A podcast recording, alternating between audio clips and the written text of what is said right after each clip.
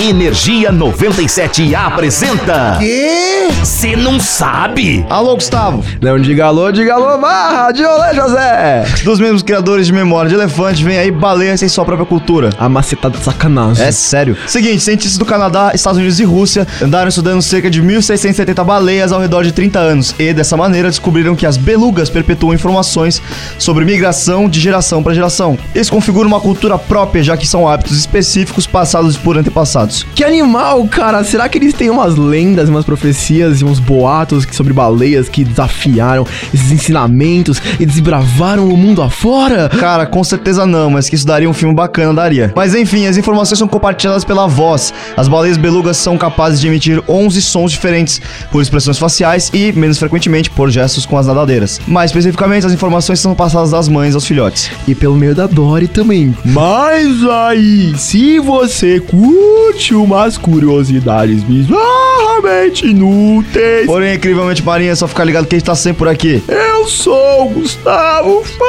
Fávaro. Eu sou o Zé Constantino, nós somos o Você não sabe. Energia 97 apresentou. Ah, já sei. O quê? Você não sabe?